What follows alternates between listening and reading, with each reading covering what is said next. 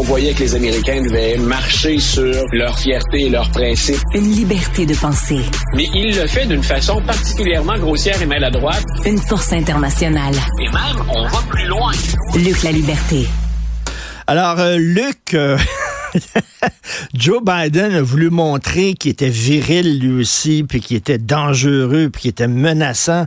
Alors, il a traité Poutine hier d'enfant de chienne, this crazed son of a bitch, un enfant de chienne fou.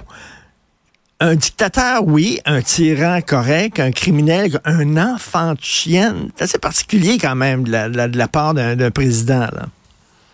Disons que euh, si on s'en remet aux pratiques habituelles du personnel diplomatique, euh, on doit être en, en, alerte américaine à DEFCON 3 rendu là. Euh, donc on est on est vraiment dans on est vraiment dans une période où je pense que c'est important d'une certaine façon. Est-ce que le choix de terme est bon?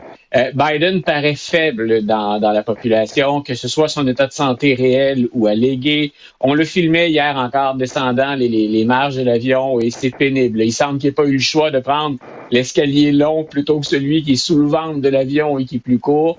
Tout ça pour dire, je pense que tu, tu l'as bien introduit, ça fait partie de ce message qu'il veut lancer. Euh, il veut revenir et marteler le message de la démocratie, que ce soit sur la scène internationale ou que ce soit au pays, c'est le même cheval de bataille pour lui qu'il souhaite enfourcher. Encore faut-il qu'il soit en mesure de monter sur le cheval. Et je pense que hier, c'est ce qu'il je pense que hier, c'était un peu ce qu'il tentait de faire. C'est-à-dire, écoutez, devant des actes aussi odieux, devant une absence totale de respect des droits humains. Écoute, je sais pas si tu te souviens, la nouvelle le lendemain de la mort de Navalny, c'était on a retrouvé le corps de Navalny. Et dans ma tête, il y a eu un blocage pendant, il y a eu un, un freeze. Ça a gelé sur image pendant quelques secondes en disant Comment on peut perdre un gars qui est mort en prison, en, prison. Ils ont fait ils ont fait comment pour faire ça?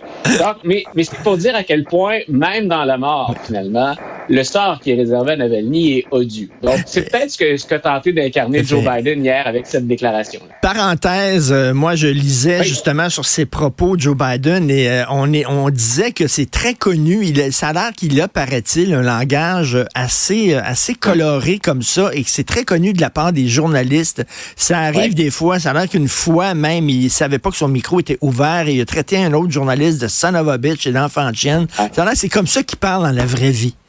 Joe Biden. Ben, te souviens-tu de l'annonce d'Obamacare? Euh, Barack Obama vient de faire une allocution.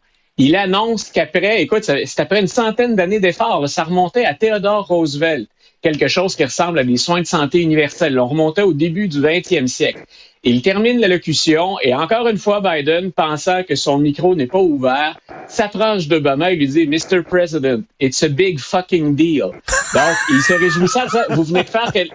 vous venez de faire quelque chose de gros. Vous venez de réaliser quelque chose qui, dont on rêve depuis très longtemps. Mais le, le choix de mots, le vocabulaire, yes. c'était du Uncle Joe. Parce attends, que attends, minute, Uncle Joe, avec ses lunettes Uncle noires. Joe, Uncle Joe. Is a mean motherfucker.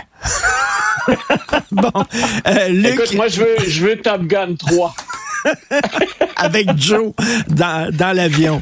Euh, voilà. Luc, tu disais qu'il veut montrer qu'il euh, prend les menaces contre les États-Unis au sérieux et que lui aussi peut ouais. euh, se montrer là, viril et tout ça. Euh, là, tu te demandes, est-ce qu'il va aller jusqu'à fermer la frontière? Son équipe est à plancher sur comment peut-on attacher les ficelles sans passer par cette entente qu'on a proposée au Congrès et que les républicains de la Chambre ont rejetée, sur laquelle ils refusent même de se prononcer, comment pourrais-je fermer la frontière?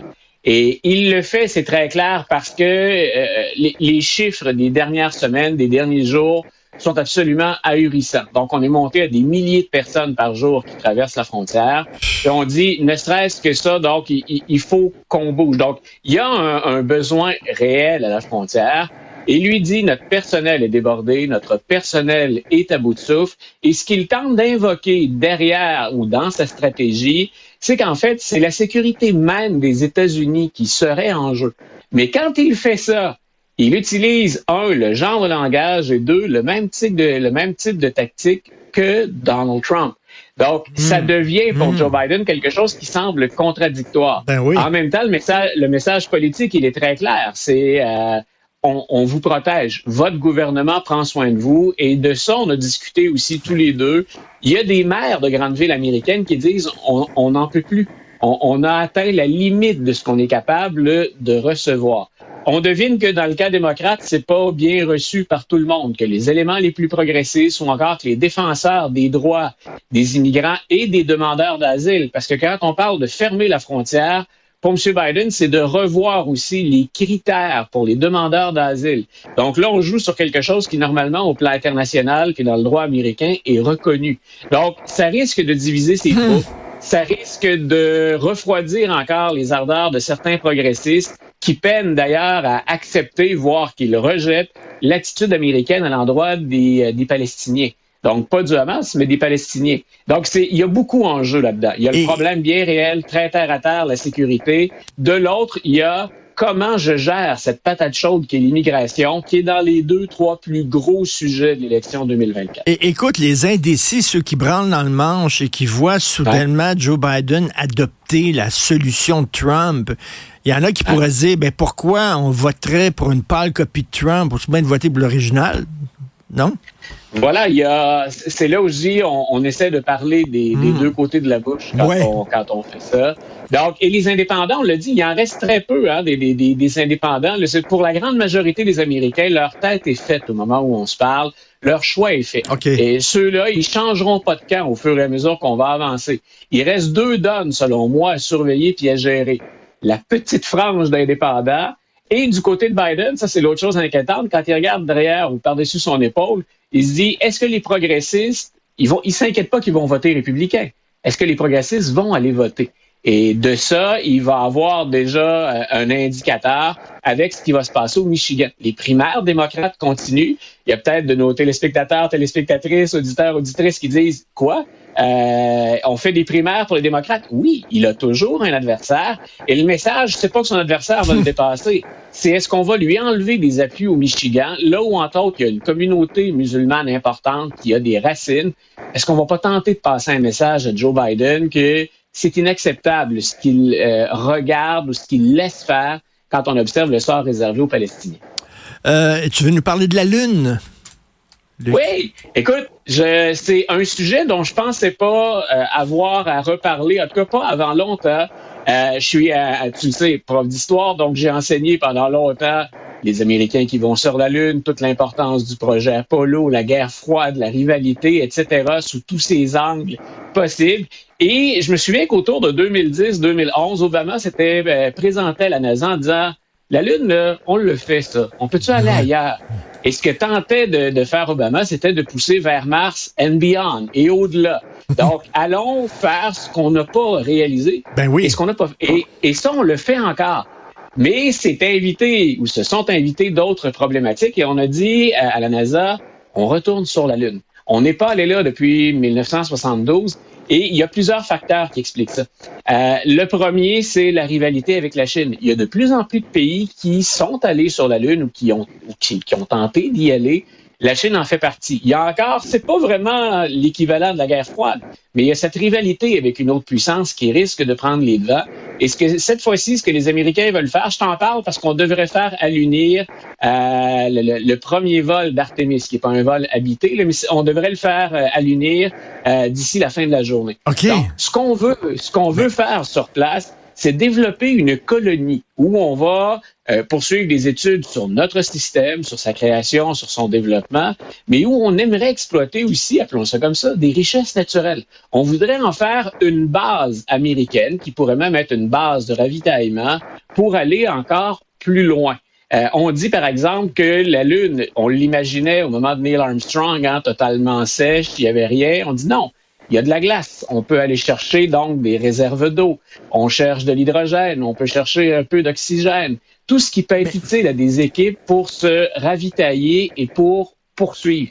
Donc, Écoute, je, parlais, je parlais. Luc, Oui. euh, je parlais à Mathieu Robert Sauvé, qui est un journaliste scientifique, Oui. euh, il y a quelques jours, puis il me disait, écoute, c'est plus par pour mousser euh, le patriotisme. C'est plus politique que scientifique. Il dit qu'il n'y a plus grand-chose à aller chercher sa lune. Là. On a fait Ben, le tour un peu. là. Tu vois, j'essayais de couvrir l'ensemble des facteurs qui ont été avancés par la NASA pour se présenter là, mais il y a effectivement quelque chose qui est en lien avec le patriotisme et la rivalité économique ou la rivalité même diplomatique ou des enjeux sur la planète. Donc, il y a fort à parier. On fait pas l'histoire ni l'actualité avec des si, malheureusement. Euh, il y a fort à parier que si la Chine n'est pas dans le décor ou que l'Inde n'est pas là, euh, que les Américains se concentrent plus sur Mars qu'ils se concentreraient sur la Lune. Donc, il y a un volet très, très politique. Il y a d'autres enjeux. Je dis pas qu'ils sont insignifiants, euh, mais l'enjeu principal, retenons-le, il est politique, à mon avis. Ben écoute, euh, si on va se promener sur The Dark Side of the Moon, on va peut-être retrouver Sid Barrett, le fondateur des, des, euh, de Pink Floyd. Là. Euh, écoute, Luc, tu veux me parler d'une série télévisée sur un shérif noir qui s'appelle Bass Reeves. C'est qui ce Bass Reeves? Pour les passionnés d'histoire, c'est sur Paramount Plus. Donc, faut être euh, abonné, euh, faut, l'avoir dans son abonnement. C'est la première fois qu'on lui réserve une série aussi généreuse en nombre d'épisodes.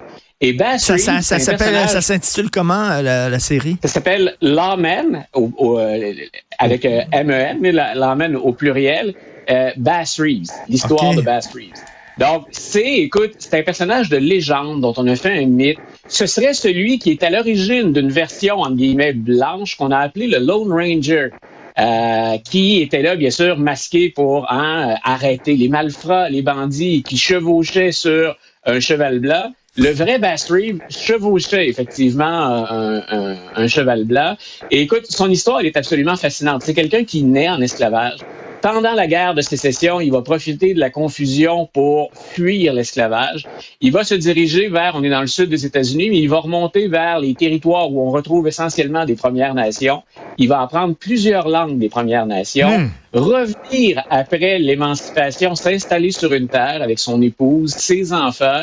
C'est pas un grand succès à être fermier, mais on a entendu parler du fait que euh, Bass Reeves est un tireur d'élite extraordinaire. Et il y a un juge qui, euh, qui, qui est aussi célèbre, le juge Parker, euh, qu'on appelait the hang judge, celui qui allait pendre la plupart des gens qui passaient devant lui.